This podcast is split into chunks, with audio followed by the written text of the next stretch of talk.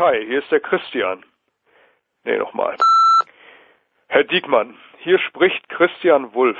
Dieser Artikel, den Sie planen, ich möchte Ihnen ja nicht drohen, aber das bedeutet Krieg, Sie miese. Wir wurden irgendwie getrennt. Lassen Sie es mich so formulieren. Für meine Frau und mich ist der Rubikon aber sowas von überschritten. Ja, Schatz, ich sag's ihm. Wulf nochmal. Alea jacta est, Herr Diekmann. Ich versuche hier gerade, auch du, mein Sohn Brutus, mit der Dolchstoßlegende in Verbindung zu bringen. Und dann zeige ich Ihnen, wo der Bartel den Most holt. Ja, meine Frau und ich, wir hätten gerne zwei Latte Macchiato, die 17 und die 27, aber bitte ohne Meerrettich. Sag mal, habe ich jetzt hier auf die Wahlwiederholung gedrückt oder was? Kai, hier ist der Eckart von der Fatz am Sonntag. Na, ähm, sag mal, habt ihr irgendwie einen Aufmacher für uns? Ist gerade echt super dünn. Ciao. Herzlich willkommen zu einer neuen Ausgabe des Soziopods. Und ähm, eigentlich ist es affig, jetzt noch ein frohes neues Jahr zu wünschen, aber irgendwie machen wir es dann doch, weil es dann doch die erste Sendung im neuen Jahr ist. Ähm, und für diejenigen, die ganz neu dabei sind, vielleicht nochmal ganz kurz vorgestellt, wer wir sind. Mir gegenüber sitzt Dr. Nils Köbel. Guten Abend. Guten Abend. Guten Abend. Dozent an der Universität in Köln. Äh, Spezialist für Soziologie, Pädagogik und Gedöns. genau. Würde unser Altkanzler so sagen. Mir gegenüber sitzt Patrick Breitenbach, ist Mediendesigner. Und das Gedöns ist das, was wir gemeinsam haben, nämlich den Spaß daran und an der Diskussion und an kritischen Gedanken zum Thema Internet, Moral, Pädagogik und alles, was Gesellschaft betrifft. Genau. Und äh, beim Thema Gedöns sind wir ja gleich schon in der Hannoveraner Ecke. ja. Im engen Zirkel. Ich habe heute ein Interview gelesen mit Klaus Meine. Mhm. Weißt du, wer es ist? Von den Scorpions, Ja. der Sänger. Ja. Der ist ja aus Hannover. Ach ja, wusste ich nicht. Wusstest du, dass der in der Clique rund um äh, Gerd Schröder, Christian Wulff und diesen äh, Geldtypen der AWD ist? Nee, wusste ich nicht. Und der hat auf jeden Fall heute ein Interview gegeben, wo er sozusagen so einen Einblick gegeben hat gegen so diesen, also Spiegel wollte, Spiegel Online wollte das als Klüngel Hm. So stilisieren und er hatte gemeint, wir sind doch einfach nur gute Freunde und hängen halt öfters zusammen und Hannover ist ja eine kleine Stadt und da gibt's immer mal Herrenabende, wo man ein bisschen kickert und Billard spielt. Heinz-Rudolf Kunz ist da übrigens auch anscheinend, habe Ja? ich gelesen. Ja. Das äh, kann sein. Ähm, jedenfalls ist das auch unser heutiges Thema, was ja sozusagen die Medien in den letzten sechs bis acht Wochen, glaube ich, nahezu durchgehend dominiert hat, nämlich äh, unser Bundespräsidenten. Und die große Frage, ähm, ob er weiterhin bleibt, bleiben soll, ob er das schafft auszusitzen, wie eins seiner großen Vorbilder Helmut Kohl. ähm, und wir wollen das Thema aber mal so ein bisschen in der Tiefe beleuchten, nämlich eigentlich unter drei großen Aspekten einmal oder einen großen Dreiklang, nämlich Moral, Politik und Medien. Jawohl. Ähm, womit wollen wir denn anfangen von den drei Dingen? Ja gut, mit meiner Moral könnten wir halt anschließen an Kant, an, ans letzte Mal. Ja, Können wir uns da nochmal vergegenwärtigen, was der zur Moral gesagt hat, so ganz kurz. Und dann würde ich gerne dich ausquetschen mal über Medien. ja, Und den Politikbegriff können wir uns ja gemeinsam vielleicht nähern. das können wir doch mal tun. Ja, äh, letzte Sendung äh, war ja das Thema Kant 2012 und ähm, so die Frage, was, wie sollten wir sozusagen in Zukunft miteinander umgehen und moralisch handeln? Und ich glaube, wir haben damals schon äh, versucht zu beantworten, was Kant eigentlich zu Christian Wulff sagen würde. Ja. Vielleicht kannst du es nochmal in wenigen Worten für uns zusammenfassen. Ja, also äh, das mit Wulff äh, habe ich jetzt gar nicht mit Kant in Verbindung gebracht, aber vielleicht kann man es äh, nochmal einfach sagen, dass Kant den berühmten kategorischen Imperativ entwickelt hat, aus seinem Vernunftbegriff heraus, der besagt, handle so, dass die Maxime deines Willens jederzeit zugleich als Prinzip einer allgemeinen Gesetzgebung gelten könnte. Das heißt, es gibt bestimmte Grundlagen meines Willens, die immer verallgemeinerbar sein müssen im Sinne einer Gesetzgebungsprinzip, Prinzipien. Ja. Und äh, das heißt im Grunde, dass man nie etwas tun sollte, wovon man nicht gleichzeitig äh, wollen kann, dass es allgemeines moralisches Prinzip wird. Und das äh, wäre ja bei Wolf jetzt genau die Diskussion. Also ob er etwas getan hat, wo man noch sagen kann, na gut, das kann jeder tun, das ist sozusagen in der Allgemeinheit verankert, oder ob er über diesen Status hinaus etwas getan hat, was nicht mehr vereinbar ist mit allgemeiner Moral und speziell mit seinem Amt natürlich, auf das werden wir noch zu sprechen kommen. Ja, ich denke, das ist ein ganz wichtiger Punkt. Also ich denke, man muss nochmal unterscheiden zwischen den verschiedenen Rollen, die ein Mensch einnimmt. Und Christian Wulff hat ja die Rolle des Bundespräsidenten Mhm. inne. Genau. Was würdest du sagen, ist so die Besonderheit dieser Rolle? Na gut, also bei, wenn man bei Kant jetzt nochmal bleibt, es gibt jetzt ganz verschiedene ähm, Philosophen und Psychologen, vor allem die Kant jetzt umgesetzt haben in so einem Entwicklungsmodell von Moral. Also wie entwickelt sich Moral? Und da gibt es einen bekannten Forscher, der heißt Lawrence Kohlberg, über den habe ich selbst sehr viel gearbeitet. Der unterscheidet so drei Moralstufen eigentlich. Der sagt, es gibt so eine präkonventionelle, eine konventionelle und eine postkonventionelle Moral. Dieses Präkonventionelle, ähm, sagt Kohlberg, ist so eine Moral, die vor den gesellschaftlichen Normen und Werten steht. Also zum Beispiel belohnen und bestrafen. Also ich tue etwas, weil damit ich belohnt werde, oder ich lasse etwas, weil ich Angst habe, bestraft zu werden. Das wäre so eine ganz einfache Moral, die Kinder auch schon haben, bevor sie gesellschaftliche Konventionen lernen. Die konventionelle Moral wäre dann die Moral, die sich an gesellschaftlichen Normen orientiert. Also ich tue das, was die Gesellschaft mir vorschreibt zu tun. Also ich halte bei Rot beim, beim Auto, ich esse mit Messer und Gabel, ich tue niemandem weh, weil es Gesetze gibt und so weiter. Oder ich tue auch niemandem weh, weil meine Familie mir das gesagt hat, dass man das nicht macht und so weiter. Und die, die letzte Stufe wäre dann die postkonventionelle Moral, also jenseits von Konventionen zu denken. Also es gibt etwas im Menschen, was immer gelten soll. Zum Beispiel Menschenrechte oder Menschenwürde, die sozusagen überall prinzipiell jedem Menschen zugesprochen werden muss. Das wären so die drei Moralstufen nach Kohlberg, jetzt so ganz knapp gesagt. Und der Bundespräsident ist jetzt natürlich auf zwei Moralebenen interessant, auf der konventionellen, auf der postkonventionellen. Also einerseits muss er sich an die Konventionen halten, die es im Staat gibt, die Gesetze, auch die Regeln, die moralischen Normen. Andererseits hat er aber auch was postkonventionelles, weil er bestimmte Grundwerte ja verkörpert, die den Staat ausmachen. Also man denke an die ersten Artikel des Grundgesetzes. Die Würde des Menschen ist unantastbar, ist ein postkonventionelles moralisches Gebot. Deshalb, weil sie unabhängig von gesellschaftlichen Zuständen immer gelten soll. Also egal wie die Gesellschaft sich verändert, das sollte immer gelten. Und dafür steht der Bundespräsident mit seinem Amt. Also er repräsentiert im Grunde die grundlegenden Werte jenseits von gesellschaftlichen Veränderungen. Deshalb können auch diese ersten Artikel nicht abgeschafft werden. Die sind auch nicht, äh, wie oftmals falsch behauptet, Sache der Mehrheit. Also man kann die ersten Artikel des Grundgesetzes auch nicht per Abstimmung abschaffen. Die sind sozusagen Voraussetzung dafür, dass Demokratie überhaupt funktioniert. Gut, das ist aber jetzt die große Frage, hat er sozusagen gegen Grundgesetz verankerte Genau. Geschichten verstoßen? Das ist genau die Frage. Also da kann man halt lange streiten. Es wird ja auch gestritten. Also der einzige Punkt wäre im Punkto der Mailbox-Geschichte. Genau, das finde ich auch das Interessanteste, ehrlich Ja. gesagt. Weil diese ganzen, äh, was jetzt neu kommt mit Bobby Car angenommen und so weiter, ich glaube, das kann man alles unter Konventionalität ganz gut ver verorten. Ja. Ja.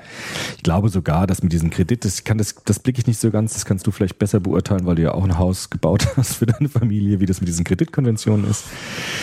Aber was ich interessant finde, ist dieser Anruf bei der Bild-Zeitung. Und das ist ja etwas, was dem Amt des Präsidenten in seiner Funktion, nämlich das Repräsentation, das Repräsentieren von grundlegenden Werten, sehr stark entgegensteht, wie ich finde. Also bei der Bildzeitung anzurufen und irgendwas zu quatschen von äh, Kriegserklärungen und Rubikon ist überschritten, das ist sozusagen dem Amt, finde ich, nicht würdig, in dem Sinne, dass er eben diese Werte verkörpern soll, die die Grundlagen unserer Gesellschaft überhaupt erst ausmachen. Ja. Mhm. Und das ist sozusagen die, die Diskussion. Ja. Ja. Ja, gibt es da überhaupt was zu diskutieren? Naja, Also also, aus unserer Sicht her. es gibt ja äh, Parteifreunde, in den Talkshows hat man das gesehen, Vogel oder so, Leute. Ja gut, die sagen ja, das war jetzt menschliches Genau. Verfehlen, er hat sich entschuldigt, Genau. Äh, schwamm drüber. ja, hat irgendwas geritten Ähm, halt und genau. so halt. Ja. Es war zwar nicht das erste Mal, dass er das getan hat, aber schwamm drüber. Ja, ja, kann man sagen. Nur, also ich finde, wenn sowas passiert, es kann jedem passieren, klar. Ich meine, die bin ja auch niemand, der jetzt immer die richtigen Worte findet. Mhm. Nur wenn sowas passiert, finde ich, sollte man auch sagen, okay, mir ist es passiert und deshalb schone ich das Amt und trete zurück. Mhm. Also man kann ja sagen, es tut mir leid und es ist mir passiert, das ist ja gar kein Problem. Es ist ja auch niemand jetzt da, der ihn auf ewig dafür verurteilt. Aber zu sagen, ich lasse das Amt jetzt erstmal sein in meiner Person, überlasse es jemand anderen und dann komme ich vielleicht irgendwann wieder, wenn das sozusagen ähm, wieder vorbei ist. Ja. Mhm. Das Problem ist halt dieses Festkleben am Amt. Also dass er für sich immer noch eine moralische Autorität äh, verspricht, die er eigentlich sich selbst nicht mehr geben kann. Also das ist ja das Problem. Ja. Ich glaube, dass das Problem, was Christian Wulff wirklich hat, ist ein ganz anderes. Mhm. Ähm, es ist das, was sozusagen im Subtext transportiert wird, ja. wie seine Haltung gegenüber seines Amtes ist, gegenüber der Gesellschaft mhm.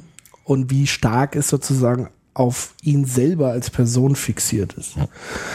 Ähm, ich glaube, das ist das, das ist wirklich das, das Problem an dieser ganzen Geschichte. Also es hätte niemand ein Problem gehabt, wenn er sozusagen einen Kniefall gemacht hätte, mhm. also einen wirklichen Kniefall zu sagen, okay, ich habe äh, ganz große Fehler gemacht, ähm, ich bereue, ich bin Mensch, es kommt nicht mehr vor, ich decke alles rigoros auf. Mhm. Vielleicht sogar zurücktreten, ich weiß es nicht. Mhm. Das wäre, hätte zumindest noch Größe gezeigt. Man denke an äh, Frau Kessmann damals, ja, ja, wo er das Gegenbeispiel, das, das ja. Gegenbeispiel und die ja. Ähm, ja auf sehr große Sympathien ja auch damals im, im, im Volk mhm. damit gestoßen ist. Ja. Und sagt, ich übernehme die Verantwortung dafür. Genau.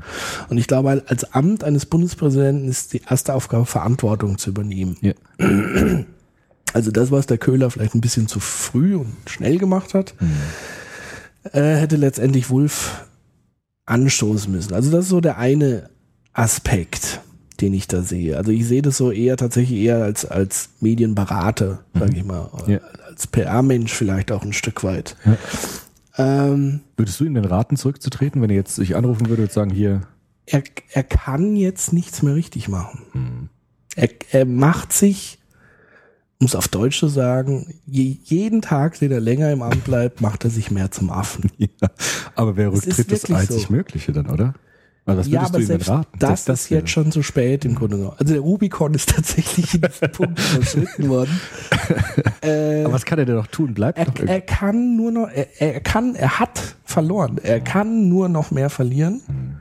Egal was er tut. Und es ist ja ganz offensichtlich, und das ist ja auch nochmal so, so eine sehr interessante Ebene, äh, vielleicht als vierten Punkt zwischen Moral, Medien und Politik ist natürlich Macht.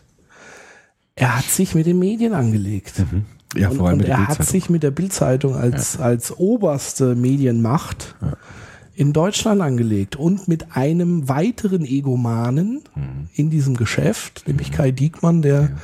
und äh, du weißt ja, wie, wie solche Dinge laufen, ne? So zwei Egos aufeinandertreffen, dann geht's erstmal darum, wer den längeren mhm. Atem. Genau. sozusagen. Genau. Kannst du und darum geht's. Und, und mhm. äh, dadurch, dass sozusagen Diekmann, darüber könnte man ja auch nochmal sprechen, ob das sozusagen äh, wie unpassend es war, sozusagen diese, diese eigentlich persönliche Mailbox-Nachricht durchsickern zu lassen und weiterzugeben. Das war ja auch ein ganz bewusster Schritt ja. äh, in Richtung Kampf. Ja. Ähm, wo, wo wollte ich eigentlich drauf hinaus? Vielleicht sagst du noch mal kurz mal zu dem, zu dem Kai Diekmann noch was oder wer das überhaupt ist. Ich kenne den nur äh, von. Kai Diekmann ist der Chefredakteur der Bildzeitung. Ja. Ähm, ist quasi verantwortlich für, für den gesamten Inhalt der Bildzeitung, ist unterstellt dem Axel Springer Verlag und der Döpfner ist ja Vorstandsvorsitzender des Axel Springer Verlages, also das war der zweite, der angerufen wurde, sozusagen der Chef vom Hat Herrn der eigentlich beiden das gleiche drauf gesprochen? Nee, ich glaube nicht das gleiche. Und er hat es ja noch in der dritten Instanz dann probiert bei der Friede Springer. Also eigentlich der Eigentümerin. Ja, aber die war nicht zu Hause oder hat keinen Anrufbeantworter. Äh, keine Ahnung. Darüber ist jetzt wenig bekannt. Ich okay. denke, die Frau Springer ist da auch wesentlich diskreter als der Diekmann. Ähm, Was ich witzig So, fand, ja. ist ja, dass die Bildzeitung das erst veröffentlicht hat, nachdem sozusagen der, Bundes äh, der, der Bundestagspräsident irgendwie gesagt hat, ähm, ja, die Sache soll jetzt mal in die Medien nicht so hochkochen und wollte den Medien den Ball zurückspielen. Und dann hat wohl die Bildzeitung gesagt, also wenn jetzt die Medien an den Pranger gestellt werden, dann, für, dann sagen wir das mit dem Band. Das heißt, wenn es nicht zu so einer äh, Rück, Rückschlagaktion von dem Bundestagspräsidenten gekommen wäre, wäre wohl das mit dem Band gar nicht irgendwie zur Sprache gekommen. Das heißt, die Bildzeitung hat echt strategisch das mit dem Band veröffentlicht. Also das auf jeden Fall. ganz bewusst. strategisch und bewusst war es auf jeden Fall. Die haben sich jeden Schritt, denke ich, sehr gründlich überlegt, im Gegensatz zum Herrn Wolf, der äh, wirklich völlig unüberlegt und impulsartig daran gegangen ist. Ähm, auch zu meinen, man könnte mit einem Herrn Diekmann eine so freundschaftliche Beziehung eingehen, die über alles andere hinwegstrahlt, ist natürlich mehr als naiv und allein da stellt sich die Frage, kann jemand mit so einer Einstellung sozusagen Bundespräsident sein und bleiben? Ähm, der Punkt an, an der Bildzeitung war, also ich, so wie ich es mitbekommen habe, haben die ja zuerst das an, äh, ich glaube, an die FAZ Mhm. oder die Frankfurter Allgemeine Sonntagszeitung. Sonntagszeitung, das war, genau. Da war so der 14. erste Leak. Ja, Und ich vermute mal, also das, ich lehne mich jetzt weit aus dem Fenster. Ich vermute mal, dass vorher irgendwas schon war vor diesem Anruf. Also da war zum einen mal, äh, wo Herr Wulff sozusagen ähm, einen Weltjournalisten, der gehört, also die Welt gehört ja auch zum Axel Springer Konzern, in Schloss Bellevue äh, zitiert hat und ihn da zur Schnecke gemacht hat. Ich vermute mal, das hat schon mal so den ersten Stein ins Rollen gebracht. Warum auch wegen dieser Kreditgeschichte? Äh, nein, da ging es, glaube ich, um eine Geschichte über seine Stiefschwester, die veröffentlicht werden sollte und das wollte er eben verhindern. Äh, und da gab es wohl ein sehr äh, bestimmtes Gespräch. Also allein schon die Tatsache, einen Journalisten ins große Schloss Bellevue zu zitieren. Also du musst dir das ja auch wirklich wie so Machtrituale vorstellen. Du kommst da in dieses staatstragende Gebäude und du dann sitzt er wahrscheinlich da auf seinem riesigen äh, Sessel und du bist dann sozusagen der, der so diese Audienz und dann macht er dich sozusagen rund. Ähm, das ist schon mal ganz klar ein Missbrauch des Amtes. Ja, schon. Also wenn er sowas regelt, versucht, dann sollte er es zumindest in einem anderen Rahmen machen, obwohl das auch schon grenzwertig ist. Aber das allein schon in diesem Setting stattfinden zu lassen, finde ich alles andere äh, als okay. Also das, das geht einfach nicht. Es ist vor allem auch, finde ich jetzt, Also Ja. man muss dann einen Unterschied machen zwischen der Person Christian Wulff, Genau. dass man sagt, okay, ich fahre mal bei der Redaktion vorbei, Ja. Aber nicht in den Amtssitz eines Bundespräsidenten den Journalisten zur Schnecke zu machen. Also das, das geht für mich nicht. Ja, weil ich finde den Aspekt der Person da wichtig, weil in der Moralpädagogik ist es auch so, äh, der Grundsatz, wenn man Moral oder Ethik ähm, lehren will bei Kindern, also an den Mann oder an die Frau bringen will, dann ist das erste Gebot, dass man an seiner eigenen Person zeigen können muss, dass es sinnvoll ist, diese Werte zu verinnerlichen. Also ich muss in meiner Person zeigen, dass es sinnvoll ist, diesen Wert zu kennen, nach diesem Wert zu leben, nach diesen moralischen Grundsätzen zu handeln. Und genau das hat er ja nicht getan. Also, dass der Wolf sozusagen es versäumt hat, zu zeigen, an seiner Person, zu zeigen, dass die Werte des Grundgesetzes und die Werte der, der Republik gewissermaßen, die Grundwerte, funktionieren und unbedingt sind. Also das hat er gerade nicht getan, indem er seine eigene Person funktionalisiert hat. Das zum einen ähm, und er stellt seine Person über die des Amtes. Genau, das ist das Problem. Indem er versucht, auch Genau. dieses Amt so ein bisschen zu demontieren, ja. ähm, indem er eben sagt, na ja, ich bin ja auch nur ein Mensch und der Mensch muss im Vordergrund stehen. Das sind ja eindeutig Signale zu sagen, das Amt ist unwichtig. Ja. Ich als Mensch mit meinen Eigenschaften, guten wie schlechten, stehe hier eigentlich im Vordergrund. Ja. Und das kann es eigentlich nicht sein. Weil es ist jedem klar, und ich glaube, ich zitiere es jetzt mal sehr frei, Herbert Wehne hat, glaube ich, irgendwann mal gesagt, ähm, der Bundespräsident muss ein Professor, Doktor, Oberst, Freiherr von und zu, so und so. Also, was er damit halt sagen wollte, ist sozusagen alle moralischen Titel, die es so gibt, wo man Vertrauen hat, die so riesige Anerkennung haben, in einem Amt vereint zu haben. Und damit aber auch die gesamte moralische Bürde, die in jeder Rolle da drin hängt, sozusagen da auch mit reinzupacken. Mhm. Und das ist jedem klar, der diese Rolle annimmt. Ja.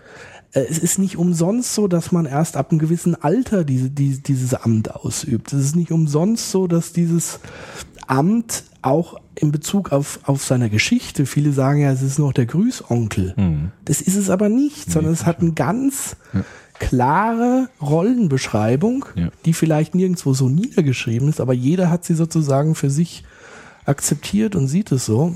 Und es ist ein ganz wichtiges Amt, ein repräsentatives, ein überparteiliches. Mhm. Ähm, und da stellt er sich als Person ganz klar drüber. Ja. Und das, das geht nicht. Das ist für mich ein No-Go. Ja, für mich auch. Ich finde es auch ähnlich. Wir sind uns äh, wieder verblüffend einer Meinung. Schade eigentlich fast, aber ich finde auch ähm, bei letzten oder beim vorletzten Mal es ja etwas kontroverser. Ich finde auch die Diskussion, die jetzt aufkam, brauchen wir den Bundespräsidenten überhaupt noch als Amt? Der kostet ja so viel Geld und brauchen wir sowas überhaupt noch? Der hat ja gar keine Funktion und der kann ja nichts entscheiden und so. Ich würde auch sagen, wir brauchen so ein Amt, weil ich glaube, dass Werte immer auch einen personalen Bezug haben müssen. Also Werte einfach nur abstrakt ins Grundgesetz zu schreiben, ist auch gut und wichtig. Aber ich glaube, dass es immer auch jemanden geben muss, der auch im Ausland oder auch bei Staatsbesuchen diese Werte in seiner Person verkörpert. Deshalb glaube ich, dass der Bundespräsident gerade in dieser Funktion des Repräsentanten und der Überparteilichkeit wichtig ist. Ja, aber da möchte ich fast ein bisschen widersprechen. Ähm, solange es so Menschen gibt wie den die dieses Amt so niederschrauben ähm, und man sozusagen vor die Wahl gestellt wird, äh, wollen wir diesem Amt weniger Wichtigkeit zusprechen oder wollen wir es abschaffen? Da bin ich klar für abschaffen. Ja. Weil so halbes, Nee, halb nicht. halb geht gar nicht. Nee. Und dann sage ich lieber, okay, dann verzichte. Wenn es niemanden in Deutschland gibt, der dieses Amt nach bestem Wissen und Gewissen so ausüben kann, dass es nicht beschmutzt wird, dass man als Deu- äh, Deutschland gut repräsentiert, wenn wir das nicht hinkriegen, Hm. Dann müssen wir es wegtun. Aber es gab ja in der Geschichte Beispiele, wo es sehr gut funktioniert hat. Man Ja, denkt natürlich. Also, also es gibt schon Menschen, die das können. Richard von Weizsäcker zum Beispiel fällt einem immer zuerst ein. Definitiv. Ich Vielleicht wäre es auch äh, mit Gauck besser gewesen, das weiß man jetzt nicht, aber es gibt ja schon auch äh, äh, geschichtliche Beispiele, die meisten kann man sagen, wo es gut Also interessant ist es, glaube ich, wenn man, wenn man schaut, ich habe es jetzt leider nicht mehr vertieft gehabt, Johannes Rau hatte ja ähnliche Probleme. Äh, bei dem war ja auch eine Affäre, Ja. Die ihn fast das Amt gekostet hat, aber ich glaube, er hatte damals tatsächlich den Kniefall begangen. Glaube ich auch, ja. Und er hatte auch ein anderes Gespür, äh, dadurch, dass er auch äh, Pfarrer ja war, hat er, glaube ich, auch das Gespür gehabt, sich da dann zu reduzieren. Ah, Und das Gespür hat Christian Wulff nicht. Und ähm, ja, und tatsächlich, wenn dann die Frage ist, Amt behalten mit so jemanden oder abschaffen, dann plädiere ich ganz klar eher für abschaffen. Was voraussetzt würde, dass es nur so Leute gäbe für das Amt. Und das ist ja nicht so. Also es fängt ja schon mal an, wie er sozusagen in dieses Amt gekommen ist. Also er, er wurde ja quasi machtpolitisch von Angela Merkel damals quasi durchgedrückt, gegen den Willen des Volkes im Grunde genommen. Also das Volk hätte sich eher einen Herrn Gauck gewünscht, der sicherlich überparteilich agiert hätte, ohne Zweifel, der anerkannt wäre, der das gewissenhaft gemacht hätte, der auch dazu beigetragen hätte, ein, ein Stück weit Geschichte mit aufzuarbeiten, die dieses Land hatte. Gut, wenn man jetzt mal diese dämlichen Idioten von der Linke äh, nicht gehabt hätte, wäre es dann tatsächlich auch geworden. Die natürlich immer noch sich verweigern, die Vergangenheit so aufzuarbeiten, wofür Gauck steht, aber das ist nochmal ein anderes Thema. Ähm, das wäre sozusagen der richtige Mann gewesen. Und damals ist da schon so ein Knacks, glaube ich, dieses Amtes vollzogen worden. Also einmal die Tatsache, dass jemand, der mitten in der Tagespolitik steckt, Hm. von der Tagespolitik in dieses repräsentative Amt gesteckt wird, auch von sein, seiner Lebenserfahrung jetzt nicht Dinge mitbringt, wie zum Beispiel ein, ein Horst Köhler, der hatte ja eine Thematik, der hat ja irgendwie noch eine Agenda mitgenommen. Also so diese Weltverschuldungsgeschichte und so weiter und so fort. Das, das habe ich alles beim Wulf nicht gesehen. Nee, gab's der auch war nicht. für mich einfach nur Schwiegersohn. Ja. Er war damals halt ein sehr beliebter Politiker. Also er war ja sehr angesehen. Er hätte auch, wenn es anders gekommen wäre, Kanzlerkandidat äh, werden können. Ja, und da vermute ich, und da lehne ich mich wieder weiter aus dem Fenster, dass natürlich Angela Merkel da sehr äh, strategisch Ja. geschickt agiert hat, indem sie ihn sozusagen auf diesen Posten geschoben hat. Das sagen ja viele Journalisten auch. Es kann schon sein, dass also er so hat, war. Das war der letzte übrig gebliebene Rivale. Ja. Der Koch ist ja dann in die. Ist vorher schon gegangen. ja, der hat gesehen, dass er keine Chance hat, ist dann vorzeitig gegangen, ja. Genau. Ja, es wurde ja auch oft gesagt. Aber ich glaube, lass uns doch noch mal kurz jetzt auf dieses Thema, weil wir uns da ja doch recht einig sind, auf dieses Thema Medien jetzt nochmal genauer mhm. kommen. Also das mit der Bildzeitung. Ich finde, dass äh, eines der schlimmsten Sachen, das haben Journalisten auch gesagt, ist ja, dass, dass die Bildzeitung jetzt plötzlich zum moralischen Agenten aufgestiegen ist durch diese Affäre Wulff. Vielleicht könntest du noch mal sagen, generell, was für eine Funktion haben eigentlich die Medien in Bezug auf Politik und gesellschaftliche Moral? Die Medien oder die Bildzeitung? Vielleicht zuerst mal die Medien generell und dann speziell nee, die Bildzeitung. Na ja gut, da müssten wir quasi jetzt erstmal eine Definition mhm. von Medien machen. Ja, mach mal. Ähm, es gibt eine sehr weitfassende Definition von Medien. Das ist sozusagen alle Überträger von Informationen. Mhm. Also sogar nach, ähm, wie heißt er, mit seinem Riesenwerk. Ah, Geld. Simmel? Simmel. Mhm. Äh, der sagt, Geld ist ein Medium. Georg Simmel, ja. Mhm. Ähm, wo ich sozusagen per Geld Informationen übertrage und darauf äh, entstehen Kommunikationsprozesse etc. pp. Wenn wir natürlich von Medien sprechen, dann sprechen wir meistens von den klassischen Medien, also das, was so die Broadcast-Medien sind, die Presse, das Fernsehen, ähm, das, was sozusagen momentan als Quelle anerkannt und genutzt wird, um uns sozusagen so ein bisschen die objektive Wahrheit zu verkaufen. So nenne ich es mal. Ähm, oder Norbert Bolz, ein, ein Medienwissenschaftler, hat es ja mal so beschrieben, dass sozusagen die Medien ein Stück weit die Religion von heute geworden ist. Ja. Also sprich, früher haben die, die Menschen die Realität von den Kanzeln herabgepredigt bekommen, haben gesagt bekommen, was sie zu tun haben, wie die Welt beschaffen ist, äh, wer die Welt erschaffen hat. Und heute tun es eben die Medien. Mhm. Äh, nur in dass wir eben in der Gegenwart zum Teil so drin stecken, dass wir das gar nicht hinterfragen, ob das jetzt richtig ist oder falsch, was die Medien sagen, sondern ähm, meistens ist es so, dass wir das tatsächlich eins zu eins übernehmen. Mhm. Sagen, okay, das ist wahr, was die sagen und so muss es sein und so ist die Welt. Mhm. Von den Zeitungen aber eher noch als vom Fernsehen wahrscheinlich, oder? Also wenn die FAZ Sowohl was als auch. Vom Fernsehen auch.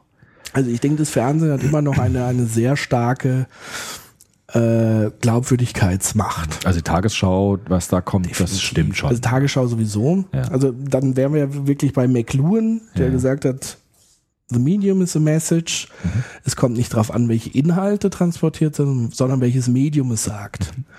Ähm, jetzt könnte man dann wieder äh, sozusagen fragmentieren oder nochmal granularer werden. Also zum einen sagt Fernsehen ist sehr gewichtig, wenn was im Fernsehen kommt, hat es eine gewisse Gewichtung, dann ist es egal, was da gesendet wird. Mhm. Und so kann man dann auch runtergehen in die einzelnen Kanäle. Also was die ARD sagt, ist sehr gewichtig. Ja.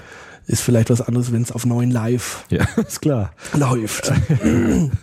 ja. ähm, aber es ist entscheidend, wenn mal was in den gewichtigeren Medien, Kanälen läuft, dann wird es sozusagen als Wahrheit hingenommen und akzeptiert, auch als objektive Wahrheit, ja. was äh, ja tatsächlich zum Teil fatal ist. Hm.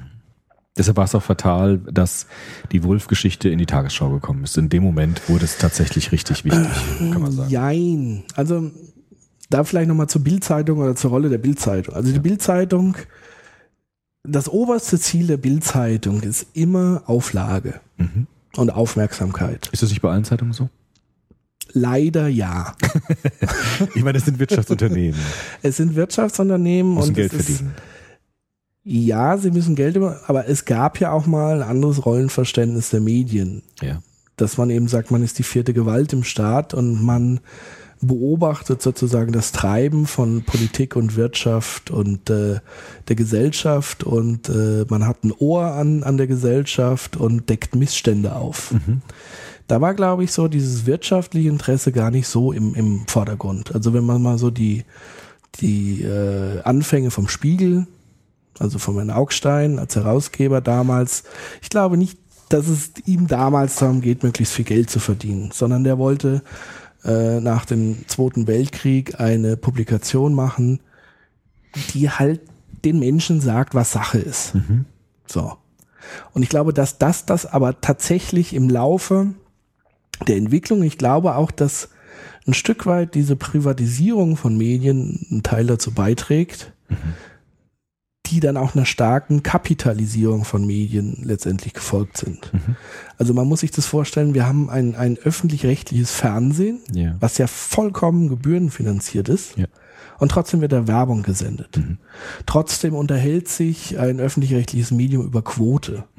Trotzdem ähm, springt sozusagen die öffentlich-rechtlichen Sender zum Teil nach der Pfeife der Privatsender, die ja tatsächlich das Hauptinteresse, der Hauptfokus bei den Privatsendern ist ja wirklich Quote zu machen. Wie mache ich maximale Aufmerksamkeit, dass ich die besten Werbeblöcke an die Wirtschaft verkaufen kann? Das ist ihr Geschäftsmodell. Ja. Das hatten die öffentlichen rechtlich vorher nicht, weil sie ja, und das haben sie heute ja eigentlich auch nicht, weil sie ja GZ finanziert sind. Trotzdem entsteht aber jetzt dieses Phänomen, dass die sich nach den Privatsendern, an den Privatsendern orientieren. Also die denken in Zielgruppen, die denken in Quote, die brauchen dann auch irgend so eine Show, eine Castingshow, weil es dort funktioniert und dass sie Schiss haben, dass ihnen die Zuschauer weglaufen. Ja. Und dieses Phänomen führt letztendlich dazu, dass es alles in diese Richtung und äh, ich glaube am besten noch beschrieben hat der Neil Postman mit seinem Amüsieren wir uns zu Tode, dass das alles so in Richtung Fast Food abdriftet. So, und die wenigen Intellektuellen, die noch übrig bleiben und die sich eigentlich mal ein anderes Programm wünschen würden, die holen sich ihre Infos eh längst aus, dem- aus dem Internet oder äh, leihen, gucken sich Dokus an, wie auch immer. Die werden plötzlich unwichtig. Und somit entsteht aber so, so eine Art Teufelskreislauf auch, weil natürlich das so eine Art Verdummungskreislauf manchmal, denke ich, ist das so. Also klar, wenn ich äh, da reinwachse und ich habe nichts anderes als, als Stimulus, dann bleibe ich auch irgendwann auf diesem Niveau und es äh, schraubt sich. Also das mal so ein bisschen abschweifen, was war eigentlich die ursprüngliche Frage? Bildzeitung, jetzt nochmal die Bildzeitung, Bildzeitung. Die Rolle der Bildzeitung Bildzeitung muss Auflage und Geld verdienen. die muss, die kämpft sozusagen darum, also die Bildzeitung ist, ist ein Boulevardmedium, Boulevard, der Begriff ist klar, als Straße. Ähm, die Bildzeitung ist ja auch nicht als Abo erhältlich, kann die ja. ja nicht abonnieren, Ach ja, wusste ich gar nicht. ja, ähm, sondern es ist eine Straßenzeitung. Das heißt, ihre Haupteinnahmequelle ist, Präsenz auf der Straße zu zeigen. Das Deshalb heißt, auch die- Kiosken, an Deshalb auch die dicken Bilder und die dicken die dicken Bilder, das muss sofort ins Auge stechen, das muss mich sofort emotional ansprechen. Ich muss es so überall sehen, an Tankstellen, bei McDonalds, Mhm. im Supermarkt, am besten auch direkt vor der Kasse, nicht wo die andere Zeitung ist. Also ihre Strategie ist sozusagen, in die Welt der Menschen einzudringen und eben Push-Medium zu sein und nicht Pull-Medium. Wenn ich ein Abo habe, dann pull ich mir das. Ich abonniere mir was und es kommt im Briefkasten und da liegt's versteckt deswegen mit diesem Straßencharakter, das ist zumindest meine These, Das heißt jetzt, Entschuldigung, wenn ich unterbreche, die, Ja. die, die, das Frontblatt der Bildzeitung ist das eigene Werbeplakat, kann man sagen. Absolut. Also wie eine Litfaßsäule für sich selbst. Genau. Mhm. Deshalb ist es auch so bunt bei der Bildzeitung, immer mit deswegen rot ist es so unterstrichen. bunt und deswegen alles. gibt's immer einen Aufmacher, einen Reißer. Ja, interessant, ja. Mhm. Also, und das ist entscheidend, wenn man in Richtung Medienmache geht. Weil das Spannende an der Bildzeitung ist, ich kann mich ihr nicht entziehen. ja, das Also selbst wenn ich sie verachte, ich bin im Supermarkt, Mhm. selbst wenn ich an einem äh, massentouristischen Urlaubsort bin, ja, stimmt. ich kann mich ihr nicht entziehen. Und sofort ist diese Schlagzeile in meinem Kopf. Und ich trage die in meinem Kopf mit mir rum. Zum einen macht sie was in mir, entweder rege ich mich darüber auf, aber ich beschäftige mich auf jeden Fall. Und den nächstbesten Menschen, den ich sehe, und je mehr sie mich sozusagen im, im Kopf juckt, gehe ich zum nächstbesten hin und sage mal, oh, die Bild spinnt ja schon wieder, was hat die da für einen Scheiß geschrieben? Ja. Und ich unterhalte mich sofort wieder über die Bild. Ähm, das heißt, das ist ihre Masche, in die Köpfe der Menschen reinzukommen. Und das ist natürlich dann ihr Interesse, möglichst provokativ, möglichst reißerisch zu agieren, um immer wieder im Gespräch zu bleiben. Deswegen finde ich es ja immer so putzig, wenn die Gegner der Bild-Zeitung sich sozusagen öffentlich aufplustern, weil letztendlich alles auf das Aufmerksamkeitskonto der Bild, also die Bild lacht sich darüber kaputt, die freut sich Ja, ist darüber, klar. wenn sie Kritiker hat, weil dann spricht man über sie. Ja, stimmt. Mhm. So, also das zur Rolle der Bildzeitung. Ja. Und äh, es ist natürlich so, dass da muss man auch ein paar Mythen glaube ich, auch ein bisschen aufräumen. Es ist nicht so, dass die Bildzeitung schlechte Journalisten hat. Mhm. Das sind mit einer der bestvernetzten, äh, best recherchierenden Journalisten. Es ist eine, eine äh, Kaderschmiede. Also man sagt ja immer so, äh, wenn jetzt irgendwie hochrangige Journalisten, die haben alle mal für die Bild geschrieben. Mhm. Das ist irgendwie so auch so eine Legende oder Mythos, weiß nicht, ob das stimmt, aber das ist so ein allgemeines Mem, was man so kennt. Und ich glaube, das ist auch so. Und ich glaube auch, dass die sauber recherchieren, nur die drehen am Ende die Geschichte so, dass sie maximal emotional ist. Und denen ist es dann auch egal, ob das jetzt Realität ist oder nicht. Denen geht es nur um die Schlagzeile, um die Aufmerksamkeit. Okay. Und so arbeitet die Bild. Das heißt, die Bild hat ja gewissermaßen dann einen sehr großen Einfluss auf die öffentliche Kommunikation, wenn es Absolut. in so einem Virus-Verfahren läuft, dass ich irgendwas sehe, es setzt sich fest und dann kommt es in den Kreislauf der Kommunikation. Absolut, weil ähm, dann sprechen andere drüber. Mhm. Und also sie sind Agenda-Setter. Mhm. Und da können die Leute kritisieren, wie sie wollen, es ist so. Mhm. Also wenn man die Bild wirklich bekämpfen wollen würde als Kritiker, müsste man sie ignorieren. Ja, okay. Ja, ist logisch. Und das tun die Feuilletons und äh, die sonstigen Blätter dieser mh, Medienlandschaft eben nicht. Ist klar. So, und jetzt ruft der Bundespräsident bei der Ja. Bild-Zeitung an, Aber Herrn Diekmann, bei Herrn Diekmann, das ist der Chefredakteur, hast du gesagt, ne? Genau, also d- dazu muss man ja wissen, dass anscheinend gab es ja eine, eine Vereinbarung, eine stillschweigende. Also dazu muss man einfach sagen, dass es wohl so ist, dass der Wolf sich eben auf diesem Glitzerparkett bewegt oder bewegt hat. Hat ja auch viele Freunde gehabt aus so Wirtschaftskreisen und so. Wirtschaftskreisen, Medienkreisen und dann gab es wohl auch die eine oder andere abendliche Veranstaltung, wo eben auch mit dem Herrn Diekmann mal geschnackt wurde. es gab Home Stories in der Bunten über das Ehepaar Wolf. Mhm. Ähnlich, was ja auch Sharping damals ja, Stimmt, gemacht ja. Das sind so Deals, die man sag mal so, das ist bei, bei Entertainment-Geschichten gang und gäbe, dass man solche Deals abschließt. Also Dieter Bohlen hat zum Beispiel so ein Deal mit der Bild. Ich kack mich nicht an und ich kack dich nicht an und ich erzähle immer alles, was ich weiß und wir können super tolle gemeinsame Geschichten machen. Win-Win-Situation skizzieren. Und so eine Win-Win-Situation hat anscheinend der Herr Wulff auch mit dem Herrn Diekmann mal äh, skizziert. Also sprich, ähnlich wie es ja auch bei, bei Gutenberg den Verdacht gab, dass die Bild sozusagen so ein Deal mit dem Ehepaar Gutenberg immer wohlwollend schreiben, ihnen hochschreiben. Und da vermutet man eben, dass es der Herr Wulff eben auch hatte mit dem Herrn Diekmann oder mit der Bildzeitung. Und ich glaube, dann hat Herr Wulff sich einfach überschätzt an Mhm. einem gewissen Punkt. Mhm. Weil sobald du diese Beziehung eingehst, ist aber auch immer ganz klar, du bist auf Augenhöhe. Mhm. Ja, das erwartet er. Also äh, die, die, die, die Rolle, die Diekmann hier spielt, ist ja auch eine Machtrolle. Er sieht sich ja tatsächlich selber als, als Strippenzieher zum Teil. Mhm. Also das klappt er wirklich. Und ich, ich kann mir auch vorstellen, dass das so ist, wenn du seine Position hast. Ja, du hast ja dir geschrieben, die, die Bildzeitung ist ja Agenda-Setter oder wie du es genannt hast. Genau, also ja du so. bist Meinungsmacher. Ja, ja. Du hast die Macht im Lande. Also du kannst sozusagen, das ist sozusagen der Gedanke, der, der dahinter steckt, wenn du in diese, dieser, in diesem Amt oder in dieser, in diesem Beruf bist, ist du kannst die Geschicke Deutschlands lenken. Mhm. Das ist natürlich eine. Droge. Ja.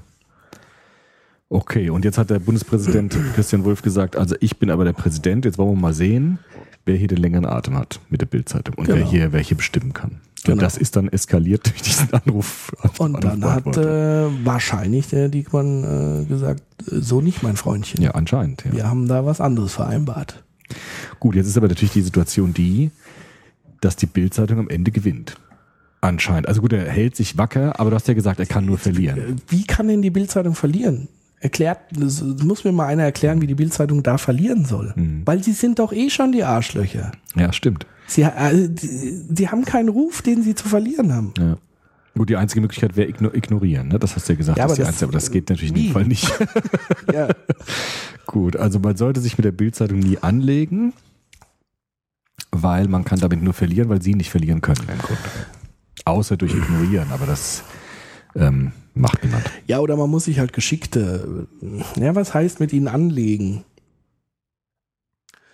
Man muss sich halt einfach bewusst sein, was die Bildzeitung ist, was, was sie alles machen können, wie sie funktionieren.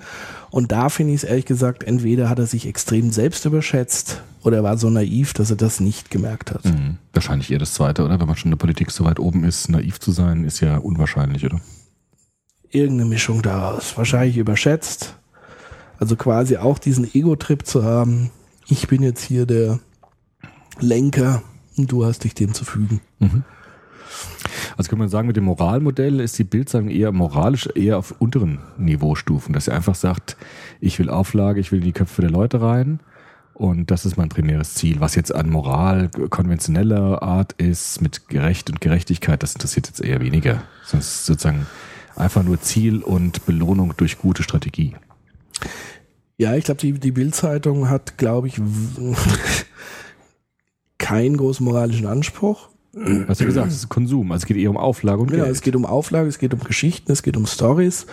Und da ist sozusagen ihre tägliche Aufgabe darin, möglichst im, im Bereich des Legalen zu bleiben Ja, klar. und möglichst wenig Gegendarstellungen vielleicht zu provozieren. Oder wenn, dass man das mit einkalkuliert und sagt, die Geschichte ist dann aber so gut, na mein Gott, dann riskiert man halt jetzt irgendwie eine Klage und dann zieht sich das. Aber die Geschichte, das ist ja der Punkt. Wenn diese Geschichte einmal draußen ist in der Bildzeitung, wer liest denn die Gegendarstellung auf Seite 18 in äh, so kleiner Schrift, äh, wir korrigieren von drei Monaten den Artikel so und so. Ja, klar. Das ist zählt, was auf dem Titel steht. Und das ist in den Köpfen der Menschen. Und das ist das gefährliche, mächtige, besondere an der Bildzeitung. Kann man sagen. So, und das hat äh, Herr Wulff maßlos überschätzt. Mhm. Interessant, ja, weil das wurde, also so wie du es jetzt gesagt hast, wurde das eigentlich bisher noch nicht diskutiert. Also es wurde immer gesagt, na ja, ist jetzt Wolf äh, richtig gewesen in seinem Verhalten und so weiter, aber die Bildzeitungsrolle hat eigentlich noch niemand so richtig beleuchtet, finde ich, in diesen ganzen Talkshows und so.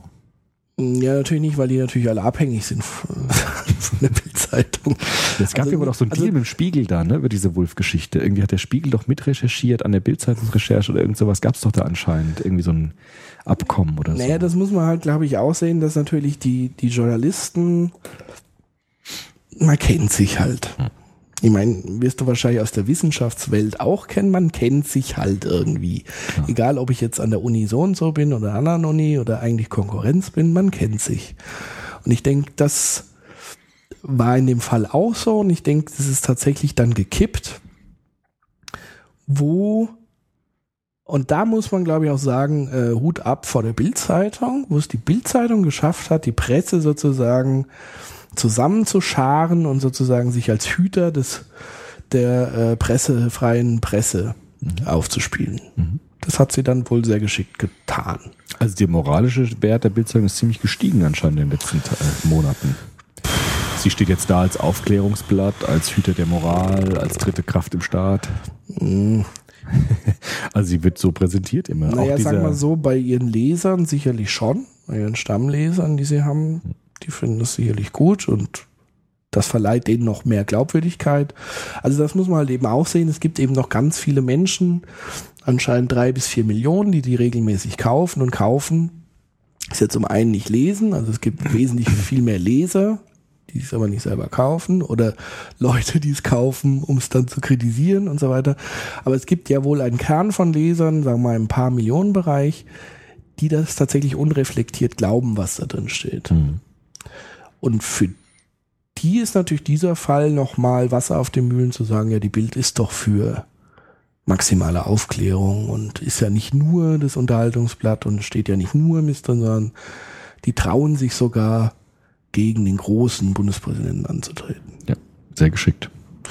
Ja, also es war ein sehr geschickter, geschicktes Spiel von, von, von den Medien, klar. Wobei der Diekmann selbst hier in den Talkshows nie auftaucht. Da ist immer der andere, dieser, ich weiß nicht, wie der heißt.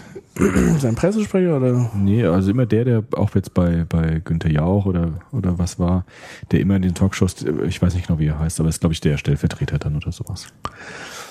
Ja, was aber wiederum für die äh, Intelligenz von äh, Herrn Diekmann spricht, weil er, glaube ich, das vermeiden will, was bei Wolf geschehen ist, nämlich dass er in die persönliche Rolle schlüpft. Dass er als Person plötzlich dasteht, ja. Mhm. Genau. Und äh, dass er dann vielleicht auch impulsiv irgendwas sagt, was er besser nicht in der Öffentlichkeit sagen würde, was eben Wolf auf seine Mailbox gequatscht hat. Und ich glaube, so clever ist er und er ist ja Medienmann durch und durch.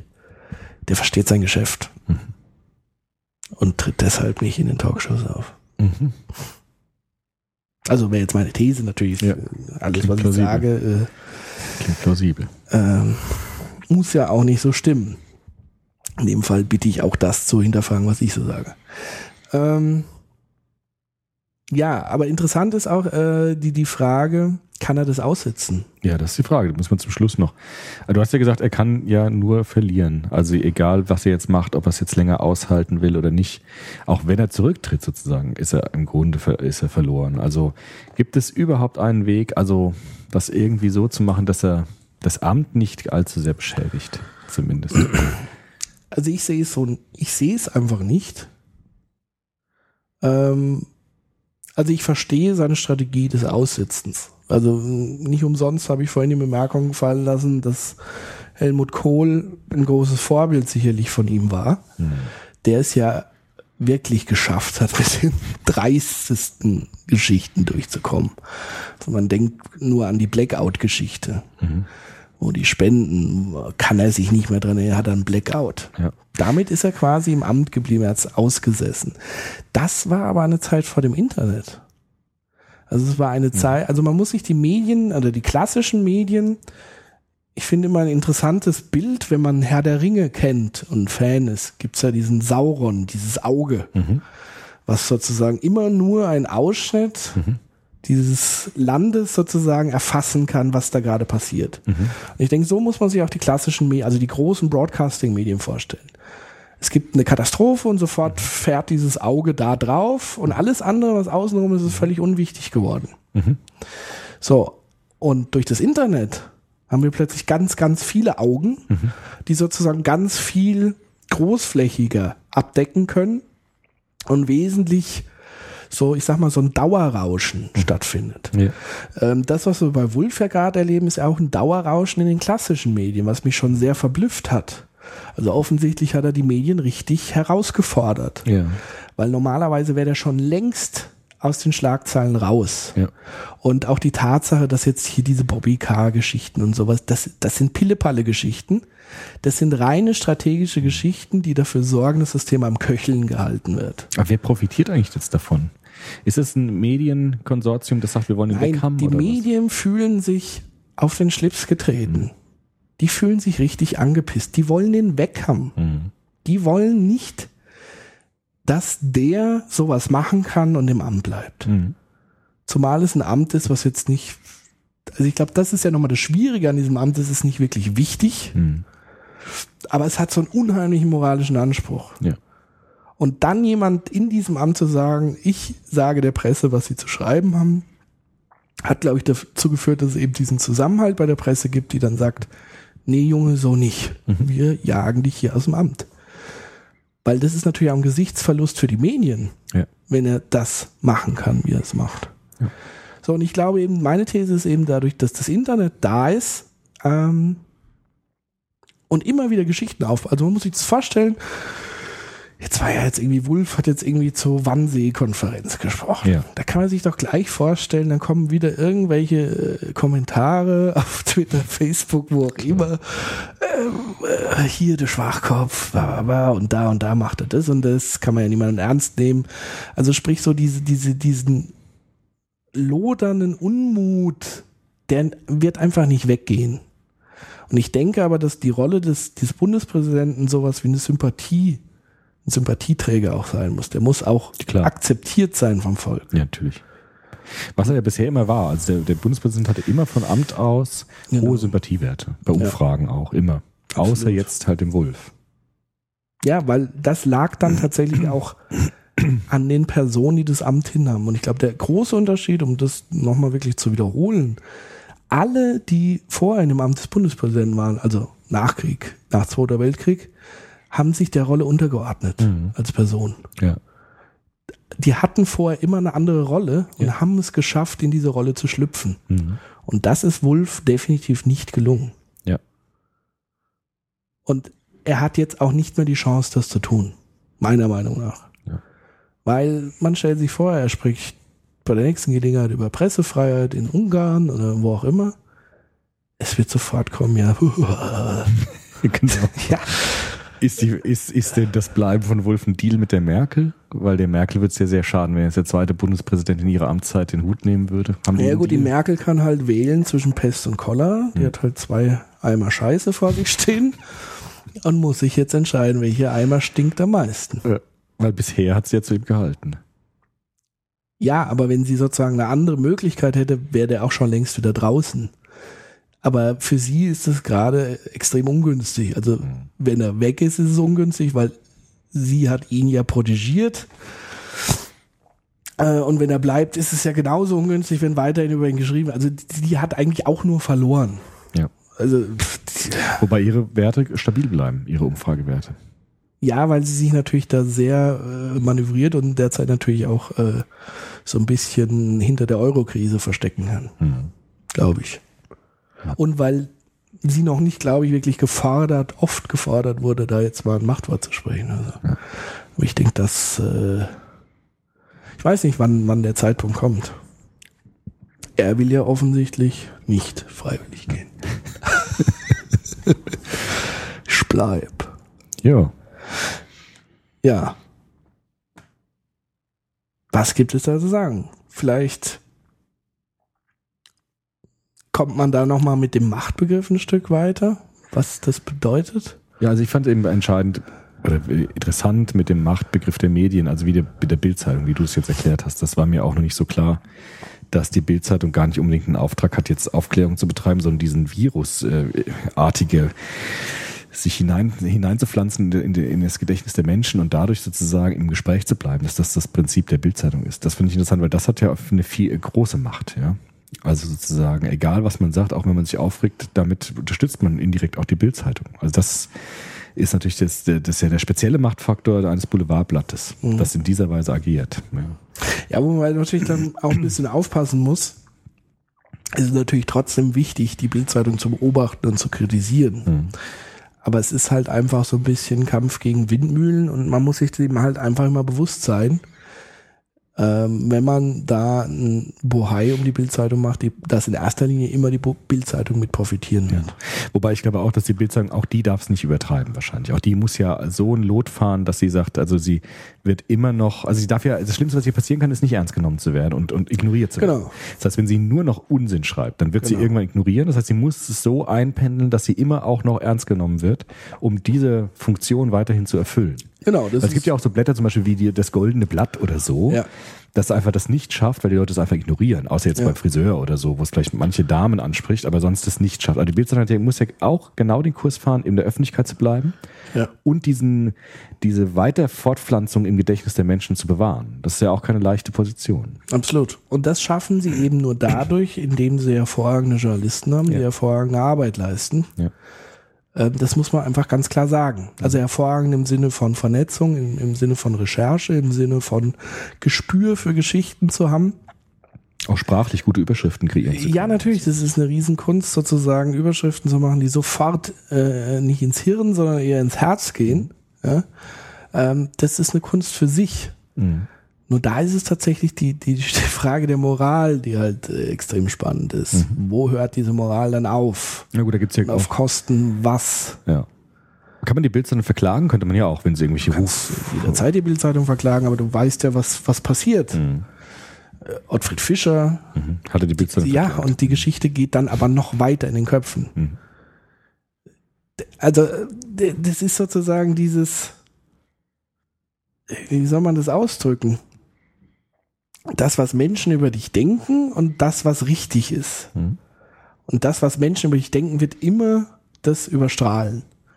Also du hast immer diesen Halo-Effekt. Mhm. Der Ottfried Fischer, ob das jetzt stimmt oder nicht, der war mit zwei Prostituierten, wie auch immer, bla. Mhm. Guck, ich koche das jetzt auch schon wieder auf. Mhm.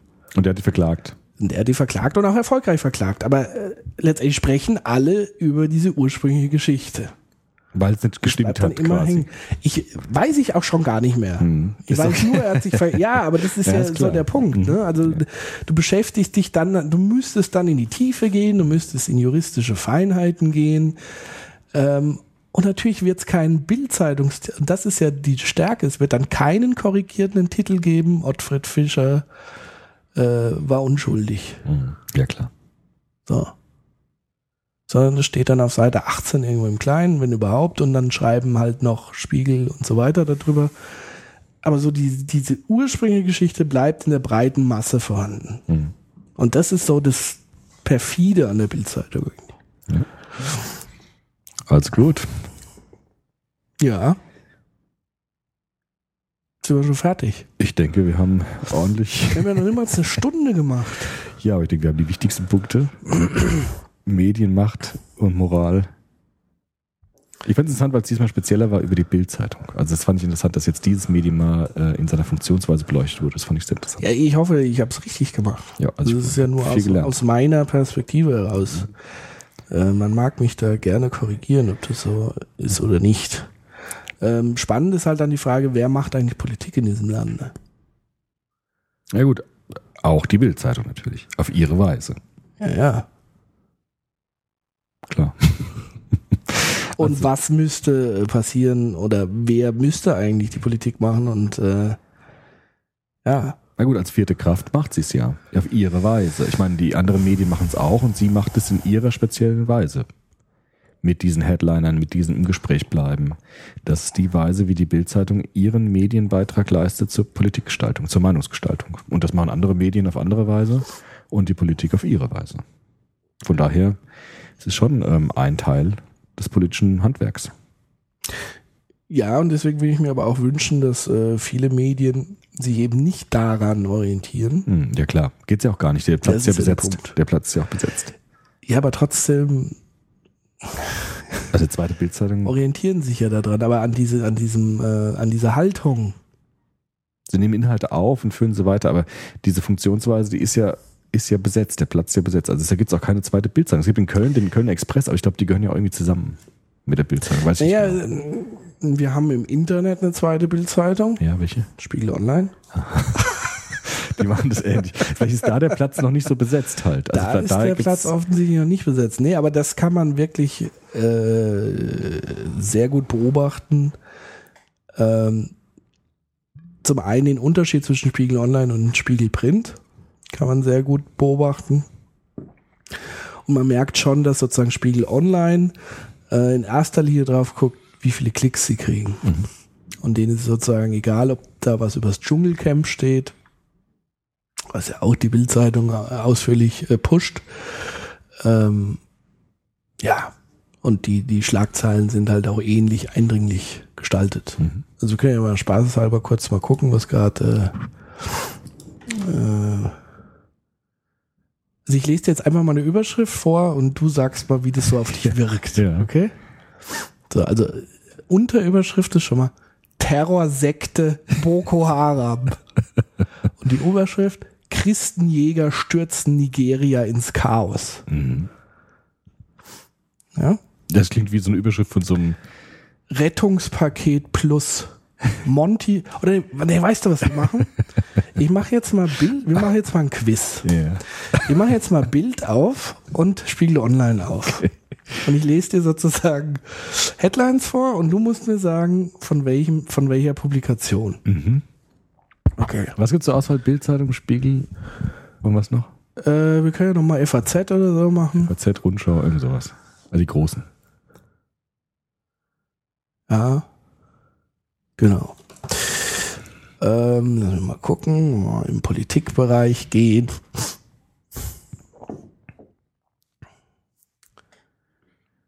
Äh.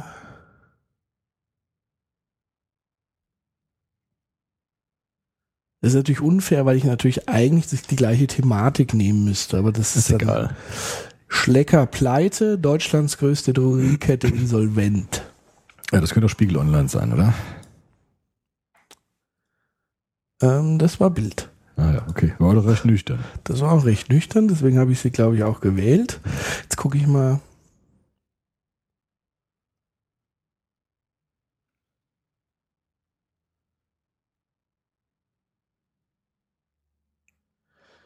Äh, insolventer Drogeriediscounter. Schlecker-Mitarbeiter erfuhren Pleite-Nachricht aus den Medien. Hm. Ja, ich würde auch sagen, das wäre auch so eine oder ich hätte noch Schleckerpleite, Quitting, äh, Entschuldigung, Quittung für den Billig Rambo. Ja gut, das klingt, das zweite klingt schon so nach, nach Bildzeitung. Also das wäre dann Spiegel Online vielleicht, oder? Ja, War richtig? richtig. Und das davor war Rundschau oder war normale Zeitung? Ja, auch FAZ, Spiegel. auch Spiegel. okay. Ähm,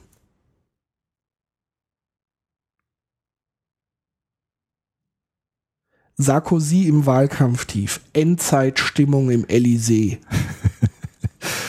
Das könnte aber auch jetzt von der FAZ oder von der Rundschau sein, ich weiß nicht genau.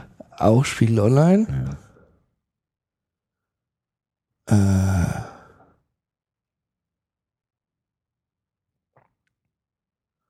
kein Comeback, so sagte Guttenberg seinen CSU-Freunden Servus. Das klingt nach Rundschau. Hm? Rundschau. Das war Bild. Das war auch Bild. Mhm. Ja, ich glaube, es ist jetzt ein bisschen schwierig, das, äh, aber ich glaube, es wird schon klar. Ja. Ähm, Also es ähnlicher als bei den Printversionen, weil die Plätze noch nicht so stark vergeben sind. Ja. Also hier dieses den Christenjäger stürzt Nigeria ins Chaos, das ist schon. Oder Rettungspaket plus Monty wirbt für den Billionenschirm. Ah. Ja. Ja. Also äh, ist klar, was so ein bisschen, äh, dass alle so ein bisschen auf dieses Ding äh, springen.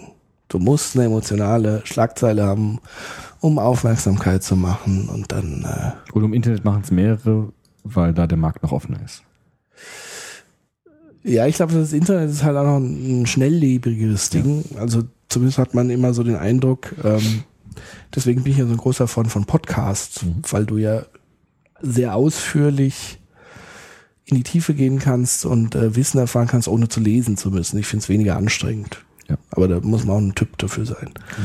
Ähm, und ich glaube einfach, dass die Leute denken, dass sie im Internet wenig Zeit haben, möglichst immer der Schnellste sein müssen und deswegen möglichst verkürzt alles wiedergeben und Hauptsache, ich bin der Erste. Mhm. Was aber eigentlich überholt ist, meiner Ansicht nach, weil ich auch gerne ausführliche Artikel äh, online lese. Mhm. Gut, da gibt es ja auch spezielle Seiten für, wo es wo es das gibt.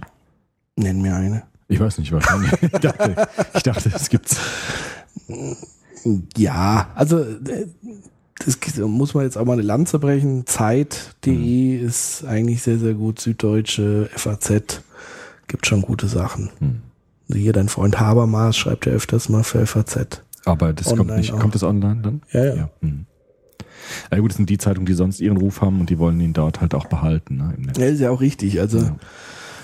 mh, für mich, das ist, glaube ich, der Vergleich, den man auch stellen kann zwischen der Rolle der Medien und der Rolle des Bundespräsidenten. Ich glaube, da bin ich auch sehr altmodisch und das hat auch einer heute auf Google Plus geschrieben, dass er das sehr altmodisch sieht, dass für mich die Medien auch eigentlich so eine erhabenere Rolle, eine überparteiliche Rolle, ähm, eine unabhängige Rolle Ja. spielen sollte. Unabhängig auf jeden Fall, natürlich. repräsentieren das Land mit seinen Geschichten und den Vorgängen, die da vorgehen. Ja. Und von daher ist natürlich auch bezeichnend, dass sich diese beiden Rollen eigentlich gerade zurzeit bekriegen. Ja. Ja, interessant, genau. Wo beide Rollen ja eigentlich Mhm. Generell ein Problem haben. Ja, aber das ist ja eher ein strukturelles Problem. Also die einen be- beharren auf ihre strukturelle Funktion und der Bundespräsident auch. Es geht hier nicht um Parteiklönen. Aber beide sprechen über Moral. Das ist Ja. halt das Interessante. Also beide haben sozusagen moralische Sphären so ein bisschen verlassen. Mhm. Also spielen mit, mit schmutzigen Tricks, aber reden permanent über Moral. Ja. Also das ist halt interessant. Ja. Ja, Okay. Ja. Wenn du nichts mehr. Ja, ich fand es sehr aufschlussreich. Ja. Gut. In diesem Sinne, Bis zum nächsten Mal. bis zum nächsten Mal und an der Stelle nochmal herzlichen Dank für die vielen positiven Kommentare und Bewertungen. Das freut uns natürlich sehr. Und ähm, ja, sind gespannt, was ihr zu erzählen habt. Und beim nächsten Mal werden wir wahrscheinlich auch wieder live senden. Das war jetzt einfach nur nochmal weil wir kurzfristig zusammenkamen und äh, das nicht so geklappt hat. Und ich denke, beim nächsten Mal versuchen wir es wieder live. Okay. Okay, danke. Tschüss. Tschüss.